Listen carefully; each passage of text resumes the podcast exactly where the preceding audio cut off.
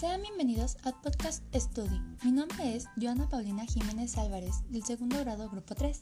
El día de hoy hablaremos sobre cómo fomentar la lectura y su importancia. Es importante fomentar la lectura, ya que enriquece su cultura, mejora su lenguaje, desarrolla la capacidad de concentración y la memoria, estimula la imaginación.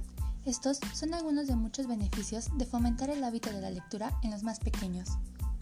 Desde que son pequeños es importante fomentar en nuestros hijos el amor por la lectura, una tarea que a veces no resulta nada fácil, debido a la gran avalancha de otras actividades de ocio tecnológico que pueden gustarle más. Sin embargo, es fundamental saber que los beneficios que tendrá para el futuro de los niños el hecho que desde pequeños aprendan a leer, comiencen a saber, disfrutar y divertirse con un buen libro y fomentar así este provechoso hábito.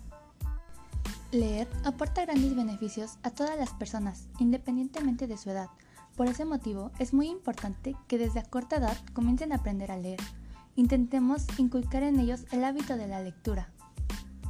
Asimismo, el hecho de que diariamente lean una página de un libro o de un cuento adecuado para su edad hará que mejoren su vocabulario, aprendiendo nuevas palabras y desarrollen su agilidad mental. Sin embargo, para esto también el niño debe de ver que en casa los mayores también leen. Si eres de una edad más adulta y no eres una gran lectora, es un buen momento para iniciarte también la lectura y que comiences a disfrutar del placer de leer. Lo que jamás debes de hacer es utilizar como castigo el quedarse en silencio leyendo un texto. Esto hará que perciban la lectura como algo desagradable y que no querrán hacerlo por cuenta propia. Proporciona una diversidad temática. Comprendamos que cada niño es un mundo diferente. Por lo mismo, este punto es esencial para captar el interés de la mayoría, llevándolos a la biblioteca para que sepan que hay un mundo de historias entretenidas por leer.